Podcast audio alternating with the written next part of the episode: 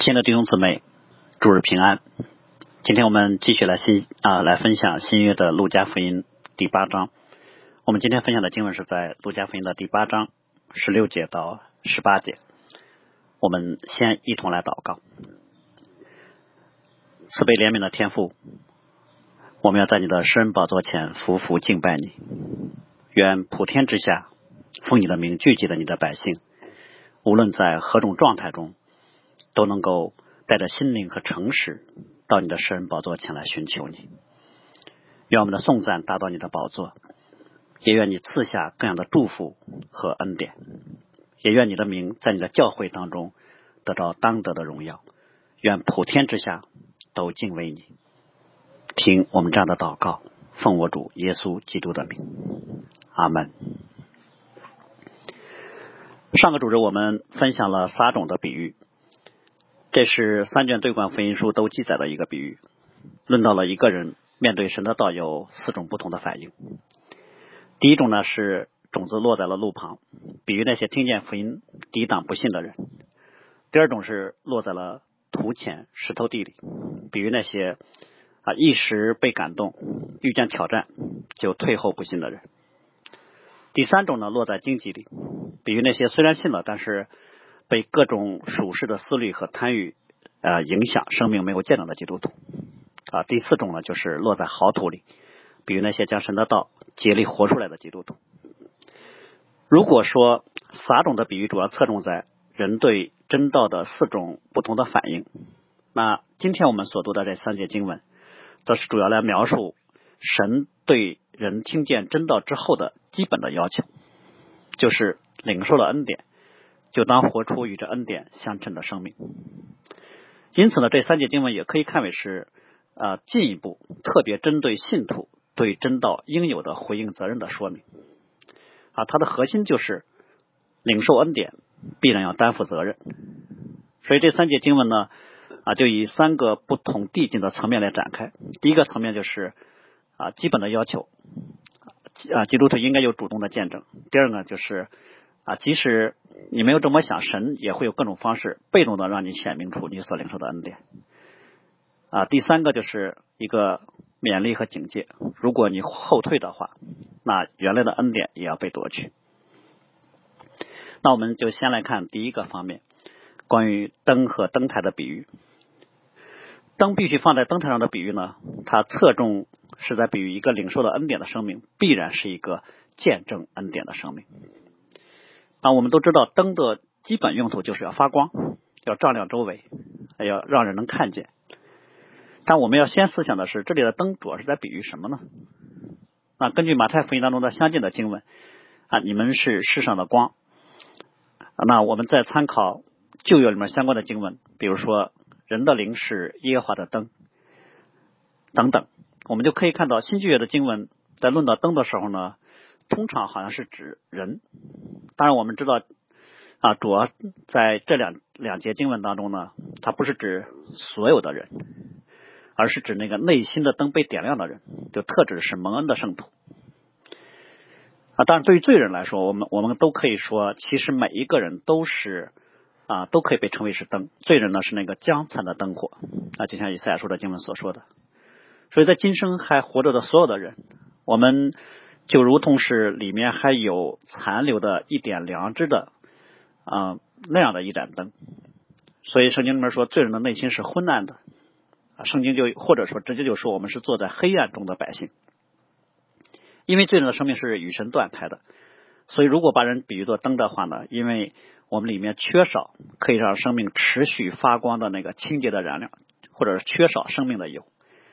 啊，人靠着心里残残留的那些良知。或者属世的观念，或者各种自我的意念来行事，所以一个罪人的生命就像是一盏冒着浓烟、冒着难闻有害气味的那个昏黄的油灯，飘摇着、闪动着，啊，随时可能都熄灭。如果灯是指人的话，是指人里面的灵，那么点灯呢，我们就可以自然的把它理解成是神对于罪人的洁净。拯救、重生啊，持续的保守、光照和带领的工作，就像保罗所说的你们死在过犯罪恶之中，他叫你们活过来。圣灵重新将那活水的江河浇灌在我们里面，将暑天的亮光放在我们心里面，把我们里面那个已经熄灭的灯重新点燃，把我们里面已经黑暗的那个心灵世界再次照亮。所以，如果说过去我们里面是有一点点昏黄的灯灯光的话，几乎就等同于黑暗的话，那么今天我们就里面就好像是有电流接通了啊，我们里面就好像重新有了一个可以持续的、永不衰竭的清洁的新能源的供应，我们就可以像那个电灯一样发出清洁明亮的光了。所以大卫曾经在诗篇里面说：“耶和华的命令清洁，能明亮人的眼目。”又曾经说：“神呐，求你为我造清洁的心。”所以这里面圣灵就是我们里面那个点灯的人，好，那个为点灯者啊，他借着上帝的话语，在我们里面赐亮光给我们。神的道就是我们的亮光，而灯被造的用途，就像我们刚才说的，是照明。人如果是上帝所造的灯，那人被造就是要映照出上帝的荣耀，这是人被造的意义和价值。这也是圣经里面所说的，凡是称为主名下的人，都是上帝为自己的荣耀所创造的。所以这也是保罗刚我们刚才所提到的：你既然蒙召行事为人，就当与你所蒙的恩相称。所以在犹太传统里面啊，一般是把上帝的话语在人心里的工作称作是亮光。所以呢，他认为一个人要竭力获得神话语当中的亮光，并且把自己所看见的。内化在自己的生命中，外化在自己的生活里。所以，如果一个人得到了上帝的话语的滋养，那他的生命必须或者一定能够让人看见上帝的话对这个人生命的更新。就是说，我们要让话上帝的话语借着我们被人看见，这就是我们平时所说的为基督做见证。那既然是光，那么基督徒应该以自己所见证的事作为自己的荣耀啊。可是有时候让人诧异的是。啊，有人可能会有时候以为基督做见证为耻啊，不敢也不好意思让自己知让别人知道啊自己是基督徒，或者谈到信仰的时候觉得不好意思，好像自己做了什么啊不应当做的。所以啊，使徒保罗呢曾经多次从这个角度来论到他所信的和他所行的。论到福音的时候，他曾说：“我不以福音为耻。”啊，论到他自己为主做见证的时候，他劝勉说：“你也不要以。”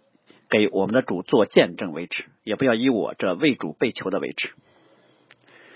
因为成为基督的见证呢，往往意味着啊，我们会被世界所恨恶，因为你的光会显出世间的丑恶。因此呢，为基督做见证，为基督发光，必然会带来敌对，必然会带来今生的一些损失。也就是我们所说，为基督发光是需要付代价的，可能会被人轻视、被人排斥、被人逼迫，会受苦。但作为一个基督徒，成为基督的见证是必须，我们无可选择，必须行善，让人看见，这是显而易见的道理了。好，那灯既然它的基本的用途啊是要照照亮用的啊是要照亮整个黑暗，那如果有人用一个盖子把灯给盖上的话，那就是令人无法理解的。所以。这里面说所说的用盖子啊把灯盖上的，主要是指一个基督徒如果领受了上帝的恩典，却不行在这恩典中，反而如同自己好像什么也没有得到一样，那就是不可理解的事儿。所以这里面这个用盖子盖上，可以理解为那个撒种的比喻当中的第三种情况，道被荆棘给挤住了，我们的心灵在今生的私欲、享乐啊，对金钱、名声、地位的追逐当中啊，或者各样俗世的思虑当中被盖住了，使得神放在我们里面的真道。不能更新我们的生命，不能透过我们发出亮光。啊，在约翰福音里面，我们还记得主耶稣曾经有一次和门徒们一起经过撒玛利亚的时候，中午在水井边上遇见了一个独自出来打水的撒玛利亚的妇人。这个妇人之所以中午大热天烈日下一个人出来打水捡人少的时候啊，是因为他过去的经历，在邻舍和他自己都看为羞耻啊，别人排斥他，他也不愿意接触别人。但当他在认出了耶稣是弥赛亚之后，他就非常的激动，他不能控制自己啊，他就把打水的罐子都丢下了，他就跑回去，他再也不怕把自己的过去说出来，不怕在人前去说话，所以他内心里面被圣灵感动，他要告诉那些平时疏远他、排斥他、轻视他的人，他遇见弥赛亚了。所以遇见耶稣的喜悦就胜过了这个妇人心里过去一切的惧怕和受过的伤害。所以你我们会看到，他遇见耶稣之后，他不是啊心里还带着怨恨，心里说我遇见弥赛亚了，这个大好的消息我得藏起来啊，就是不告诉你们，我就装作跟过去没什么不同，我中午还是一个人出来打水啊，只是我一个人想起来的时候我就偷着乐，我就是不让你们知道拿撒勒耶稣就是弥赛亚。如果是这样的话，这就不是一个重生得救的蒙恩之人的表现。所以这个富人的经历呢，是我们很多人得救的经验。就当你遇见基督的那一个时刻，是你的生命发生了翻天覆地的变化的时刻，是你的生命被彻底扭转的时刻，一个新的世界在你的面前展开了。所以你生命当中的亮光就被点燃了。你再也不需要从这个世界上来的那些被污染的油料来补充你的动力。单有基督的光，其实已经足够让我们喜乐和满足了。所以我们压抑不住，我们必须要对别人讲说基督，要必须对别人去说神在我们身上曾做过的这神奇伟大的作为。说你你是不可能藏起来的，你你你是一定会跟别人去分享出来的，因为你心里的喜乐都已经溢出来了，你必须分享出来，你才能够得到满足。我想这是我刚刚信主的时候啊所经历过的。刚信主的时候，恨不得啊所有人都知道我有我信耶稣了，我遇见真神了。是我曾经写很长的信啊给我的那些朋友啊，给家里的人啊，告诉他们发生在我身上的事情。我想这是一个从基督领受了新生命的那个新生命的基本特点，就是你一旦被点亮了，你就要去照亮别人。可是我们也知道，随着我们信主时间的增长，我们的福音热情呢确实在下降啊。各种世界上的事情重新在我们心里面开始占据我们心里面各种位置，所以我们的时间、精力等等各方面都开始把上帝放在了比较靠后的位置上了。遇人遇事的时候呢，我们里面的自我血气也常常会首先冒出来，这样的话，神的道就可能会被各种东西给遮掩盖住了。所以不要。为了不让这种事情发生，我们必须时刻要把这灯放在灯台上。其实，所谓放在灯台上，就是我们要在凡事上都叫基督居首位。这是在论到一个认识基督的人，一个被称为神名下的子民认识神之后，在地上生活最为根本的生命的改变。这是一个基督徒最基本的人生使命，就是在任何事上都高举基督，在任何事上都成为基督的见证。像保罗说的，无论是生是死，总叫基督在我的身上显大。但我们要留意啊，这里的重心是什么呢？就是灯要时刻放在灯台上。这里所强调的是那个位置。这个位置的意义就是，基督必须始终在凡事上具有第一的位置，首要的位置。只有这样，才能够让人从我们身上看见基督的光，我们才能成为基督的见证。只要基督不是居于我们生命的首位，那上帝的光一定会会被我们给遮挡住。我们我们必须要明白一点，就是我们生命的意义和尊贵不在于我们自己，而在于我们里面有这宝贝。所以神会往往借着我们的生活当中的一件一件的小事来操练我们。我们自己呢，也不要志气高大啊，不要说等大事临到我们的时候啊，我必定会成为基督的见证，我不会放弃信仰。我我们通常不会遇见大事。我们的生活都是由一个一个的具体的小事、日常的事物构成的，所以神也在生命当中操练我们，也是借着小事来积累、来沉淀。所以路加啊，路加福音的后面也会说，人在最小的事上忠心，在大事上也忠心；在最小的事上不义啊，在大事上也不义。当一个人在小事上放纵或者是放松自己，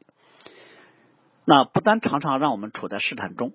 神的命呢，也会因为我们所啊，看清的这个生命的破口，而被人给看清了。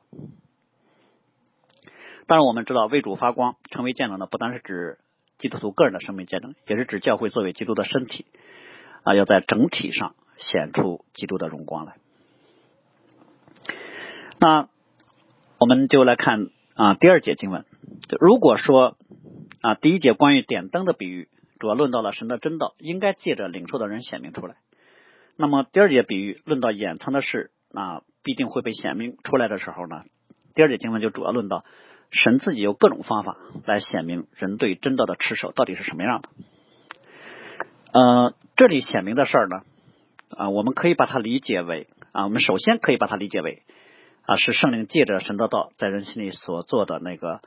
重生的工作啊。其实我们并不知道圣灵是怎么借着神的道在我们里面工作的，就像我们所唱的诗歌说的那样，我真不知道神的琴为何临到我，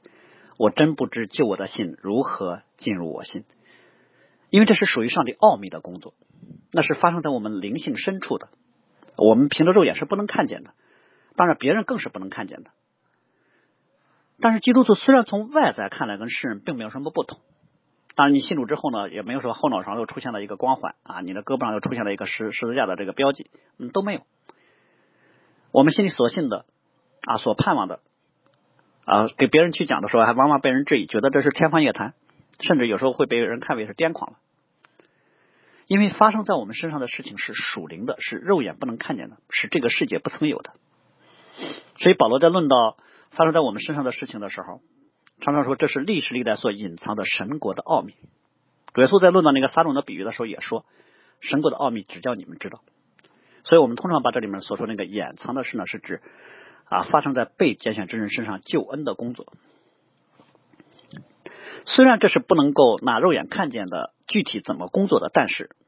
神在他子民身上工作却必然会显露出来。也就是圣灵借着基督真道，在我们心里所做那个重生的赐恩的工作啊，凭肉眼不能看见啊，基督徒甚至都不知道是怎么进行的。但至少一个真正重生得救的基督徒，第一知道圣灵在我们里面动了这样的工作，我们知道我们里面有了亮光，我们知道我们的信心所看见的都是真实的。另一方面呢，圣灵在我们所做的工作，所赐给我们的恩典，一定在我们身上会有某种啊可见的方式显明出来。一定会让世人透过我们的行为和变化看出我们里面发生了一些啊与众不同的变化啊，这就是我们常说的一个重生得救的基督徒一定会有生命层面的变化和行为层面的见证啊。你你信主了，别人不知道你里面发生了什么变化，但一定能看见你外在产生了一些变化啊。这就是新约里面雅各所说的：信心没有行为就是死的，信心因行为才得以成全。人称义是因着行为，不是单因着信。因此呢，神必定会借着我们这卑微的衰残的身体显出上帝的荣耀来。所以，一个认识上帝的人是不可能隐藏的。他从基督所领受的救恩和真理的光，必定在他的生命当中显露出来，被人看见。甚至呢，有时候神会借着各种挑战和患难来迫使我们成为他的见证，因为他知道我们生命当中的软弱和懈怠，他知道。人性里面缺少那种竭力奔跑、主动寻求的心，所以神常常为了我们生命的益处呢，以艰难来磨练我们。但另一个方面呢，神不但能显出神在我们里面所做的那个真实救恩的工作，一些虚假的信息也会被显出来。神的道在人心里那个真实的状况，不单单是撒种比喻当中的第四种，那个落在好土里的情况会被人看见。啊，第二种落在土浅石头地里的这种情况，以及第三种被经济挤住的情况，也会被人看见。在论到天国的时候，我们常说地上的教会呢，既有麦子又有稗子，但神会以各种方式来炼净自己的教会。一方面借着试炼坚固真信徒，一方面借着患难来剔除假信徒。当然，这种分别的工作呢，会一直延续到将来最后审判的时候啊，才最终得以做成。对那些真心爱主的人。可能很多时候他们并不为人知，可能我们大家啊跟他一起做礼拜，一一起查经，一起服侍，但每一个人心里面对主的爱到了什么样的程度，对主的真道持守到了何等程度呢？我们平时其实并不并不太清楚。但保罗却说过，若有人爱主，这人是神所知道的。就像当年以利亚啊，他对神说：“以色列当中只剩下我一个人向你大发热心了。”但神却跟以利亚说。啊，神在以色列当中还为自己的名留下了七千人，未曾向巴黎屈膝。所以有时候神隐藏不让人知道，但有时候神也显明让人看见。有时候神会主动的把他的仆人对他的忠心给显明出来，让别人知道，啊，以此成为很多的激励和帮助。但是这个人不是说啊，他他要显明自己，但圣经的原则就是，凡自高的必降为卑，自卑的必升为高。说一个人在世间的影响力，他的名声，那是在神手中的，是神照着自己的美意来定夺的。所以我们有时候会看到，有的人活着的时候就得到赞誉，有的人是在死后才得到名声和抬举。那有的人甚至在今生就没有人知道他的为神做了什么，将来到天上我们见面的时候才能知道。所以保罗曾经说过一句话：说时候未到，什么都不要论断，只等主来。他要照出暗中的隐情，显明人心的意念。那个时候，个人要从神那里得称赞。啊，对于啊另一种像法利赛人那种假冒伪善的人来说呢，啊，他们可能会为了自自己的名声、私欲啊，会伪装、会欺哄人，但他们却不能欺哄神。虽然他们竭力的掩盖，但神有时候会在某个时机把人里面的真实给显露出来。但这个显露呢，一方面是为了让啊那些被显露的人羞愧、反思、悔改；另一方面也是为了教会的益处，不因为被蒙蔽而产生大的亏损。啊，当年耶路撒冷教会刚刚建立的时候，我们都知道啊，亚拿尼亚和撒菲拉因为贪恋名声，因为看见别人把房产卖了啊，有被众人称赞的那个敬钱的那个名声，所以他们也把他们的房那个地产给卖了。卖了之后呢，只是呢，他们留了一部分，然后把其中一部分拿过去去给使徒们，然后说这就是全部。所以彼得责备他说：“你不是欺哄人，是欺哄神。”亚拿尼亚听见这话，当时就。扑倒在地断气。我们知道这当然是非常特别的案例啊，主通常不会用这种这种这么严厉、这种审计式的方式来显明人内心当中的恶。但这个典型的案例告诉我们，我们所想所做的一切，神都知道。如果我们犯罪不被别人知道，我们的良心责备我们的时候，你就要知道，那是神这个时候正在对我们说话，这是神在提醒我们，这也是上帝本着他的怜悯在恩待我们。他的话语不但让我们知道我们内心的真实，而且万物，包括人心，在上帝面前都都是赤裸敞开的。所以希伯来书里面会有经文说，神的道是活泼的，是有功效的啊，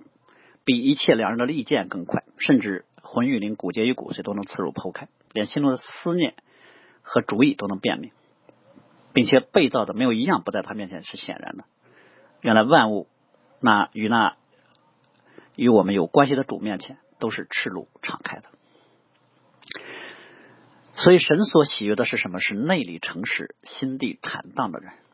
就像主耶稣曾经夸奖拿单叶的时候说：“看呐，这是个真以色列人，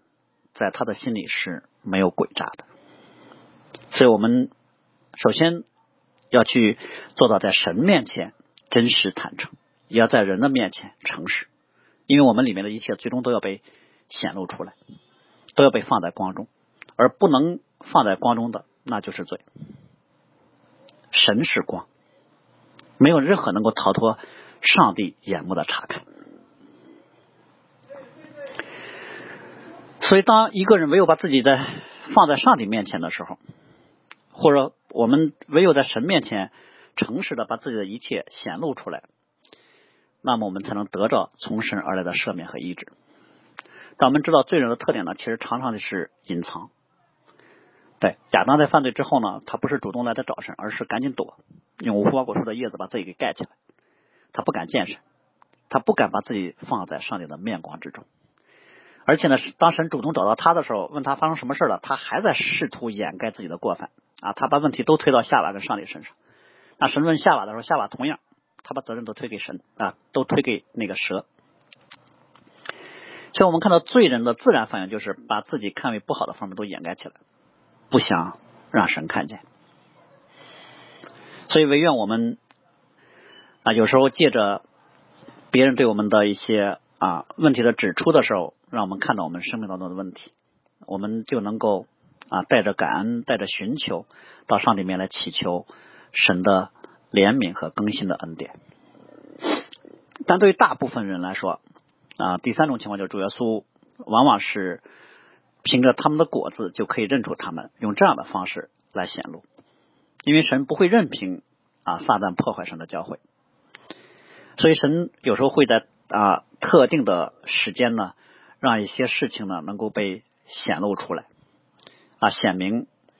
他们是基督真道的仇敌。那今生我们依然有很多事情呢，还没有显明，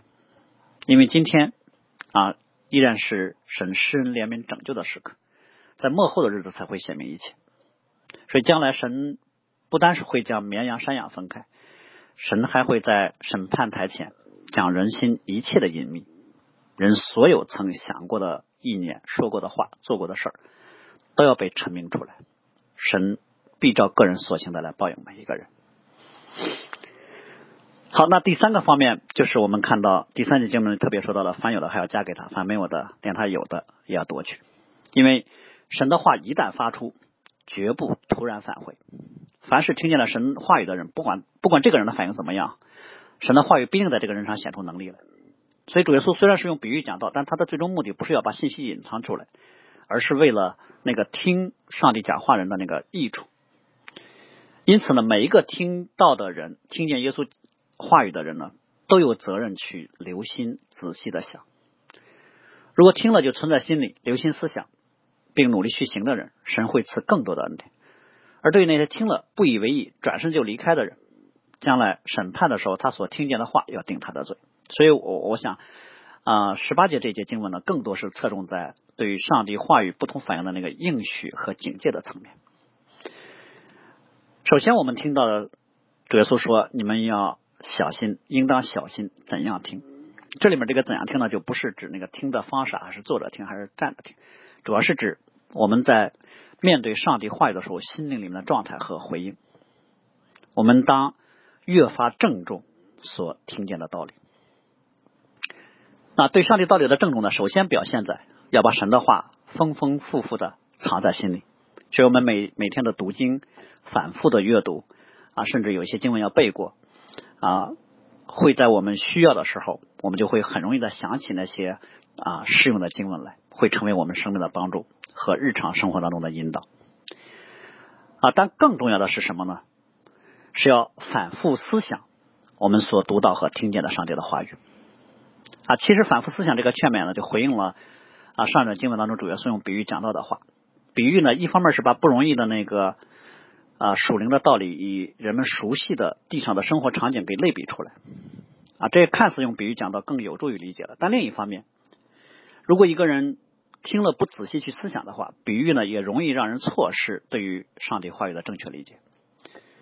所以当时的门徒和群众当听见耶稣所说的话的时候，他们最合一的反应是要存在心里反复思想。啊，我们举一个啊圣经当中非常典型的例子，就是当年。啊，以色列人在要进迦南的时候，先派两个探子去耶利哥城。耶利哥城里面有一个妓女叫拉合，她曾经听到了神在埃及和以色列人身上所行的事情。他又看见耶利哥城里面众人的反应，他就因此得了一个结论：说我知道耶和华已经把这个地赐给你们了，并且因你们的缘故，我们都惊慌。这地的一切居民在你们面前心都消化了，因为我们听见你们出埃及的时候，耶和华。怎样在你们面前使红海的水干了，并且你们怎样带约旦河东的两个亚摩利王西红和噩，将他们进行毁灭？所以我们一听见这些事儿，心就消化了。因你们的缘故，没有一个人有胆气。耶和华你们的神本是上天下地的神。我们通常说啊，拉合的这个这一段话呢，是他啊在以色列这两个探子面前的信仰宣告。可可是我们要知道，拉合是一个外邦人。啊，他没有亲眼见过神向以色列人的显现，也没有见过神向以色列人所行的事情，他只是道听途说。啊，他只是听别人说。就在他听见这些话的时候，他不断的思想中就蒙了神格外的光照和恩待，就能有这样深入的看见。所以神不但借着他救了这两个以色列探子，而且还借着他的口，就给了约书亚有一个属灵的印证。而且不单借着他救了他的全家，还使他成为了大卫的先祖。所以，对于今日的基督徒来讲，我们不需要跋山涉水啊，不需要去专门听有人跟你读一段圣经。你不要，你不需要上天入地的去寻找上帝的话语。为什么？你你手边随手就可以拿到圣经，你翻开就可以读到。这已经是上帝所给的格外的恩典了。但因此。我们身上也负有了一个很大的责任，因为按照圣经里面原则，给的多要的也多。既然你如此便利的这种有各种版本圣经可以读到，那么你在读经的时候就需要拿出对得起圣经所给如此充足恩典的方式。所以，对于上帝话语的最基本的责任就是昼思夜想，像诗篇里所说的：“唯写耶和华的律法，昼夜思想，这人便为有福。”但其实昼夜思想还不是最重要的，最重要的其实是你明白之后要照着去行。我们刚才举的例子里面，拉合不单是反复的思想并明白了，而且他也照着他所信的行了出来。所以主耶稣啊的弟弟就是啊在耶路撒冷做长老的雅各，后来在写给教会的书信当中呢，就特别提到了啊金女拉合，说他接待使者，就放他们从别的路上出去，乃是因行为诚意。我们知道听而不行，这道呢对于听见的人就没有太大的用处。就是你所知道的上帝的话语当中的那个。亮光，如果只是在理性层面的话，那么对于你的智力啊，对于你的见识确实有一些益处。但是这段话如果没有透过你行出来，它就不能成为你的生命，你会错失到上帝话语当中更为丰富的内涵和能力。因此呢，勉励是什么呢？就是凡有的还要加给他。凡对上帝的话语有正确回应的，神就赐更多的恩典。那个听见去行就是正确的回应。中国的传统文化里面有滴水之恩当涌泉相报，但是圣经里面这位上帝却是涌泉之恩只需要你滴水相报，你只要把你所有的拿出来，神从来不吝于赐更多的恩典，而且赐给你意想不到的格外的恩典。也就是人但凡对上帝的话有一点合意的回应，神就会迫不及待的上尖下游的给你有丰厚的回报。就连亚哈，我们举个例，连亚哈犯那么大的罪。听见以利亚宣告对他们家的审判的话语之后呢，他就撕裂衣服进食，身穿麻布，睡卧都穿着麻布，并且缓缓而行。我们知道这只是表面上的，亚哈是不是真悔改了呢？亚哈心里确实有一些后悔，但是他并没有真的悔改。但神就因此就怜悯他，跟他说：“你你还活着的时候，你在世上的时候就不降这祸给你啊，你儿子的时候才降。”包括我们刚才提到的金允拉克，更是一个凡有的还要加给他的非常好的例子。他留意听，反复思想，神就开启他。他舍命救那以色列两个探子，神就保全了全家人的性命，还让他成为以色列人，成为大卫的先祖，成为米赛亚肉身的先祖。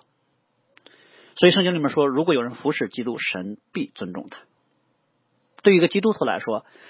不是要追求知道的更多，首先要追求的是如何把已经知道的给行出来。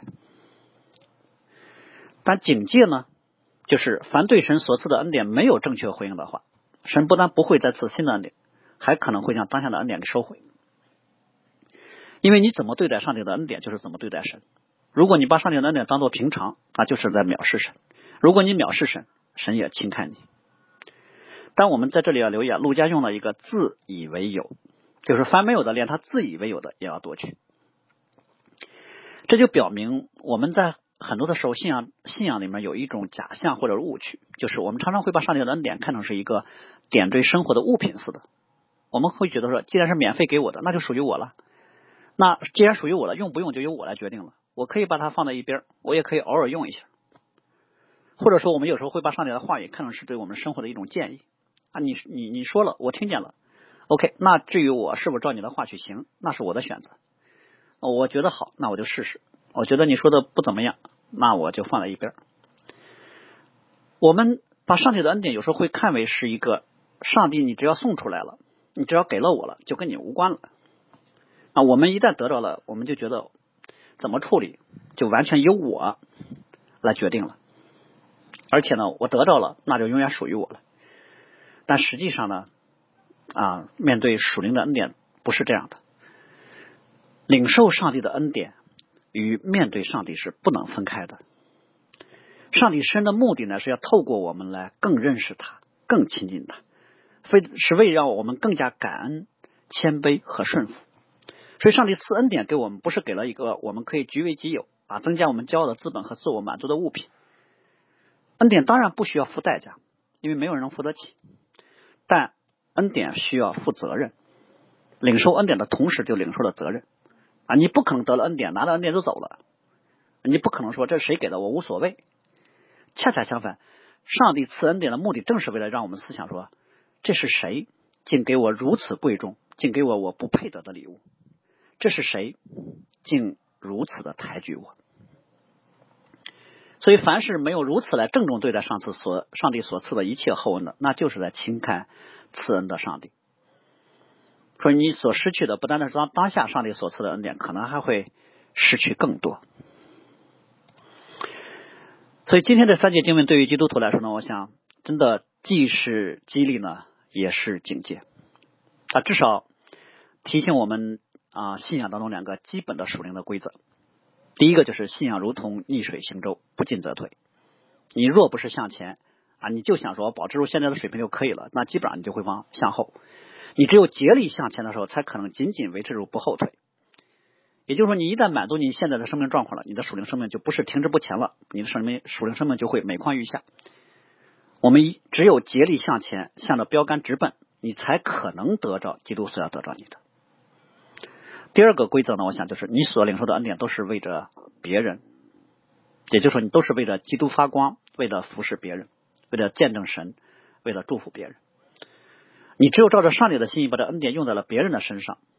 你才能真正得到这恩典。你如果是据为己有，你就必定失去这恩典的祝福。就像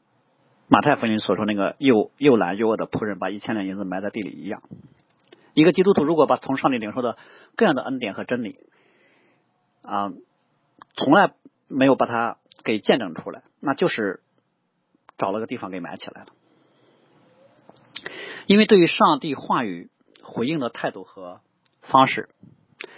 不但决定了今生我们能否得到更多的亮光和祝福，而且还决定了将来在上帝面所受的审判。如果你将所听见的上帝的道当做无所谓，那么这话语当中的福分，你不但得不着，反而会因为你的轻视，这会将来成为你的定罪。如果你也知道这是生命之道，却是因为各样属世的思虑、贪欲、惧怕，使得这道时常成为你的挑战，成为你的提醒，乃至于成为了你的愁烦，除了让你难过之外，你并没有觉得这道需要在你的生命当中改变你，那么将来面对上帝的时候，这道就会成为你的羞愧。所以，唯有一个人把上帝的话语丰丰富富藏在心里，反复思想，并愿意为了行出这道舍弃自我的时候，神的话语才能真的成为我们的拯救，成为我们的见证，成为我们的生命，成为我们里面的喜乐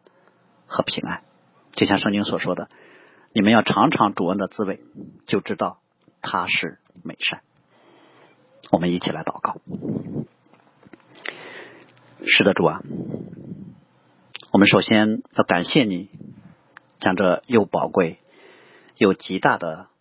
应许赐给了我们，因为你将一切关于生命和金钱的事都赐给了我们。你带领我们在基督里面来认识你，叫我们脱离从世上情欲而来的败坏。因此，我们应当在你的面前分外的殷勤。我们应当在我们主耶稣基督的恩典上竭力的追寻，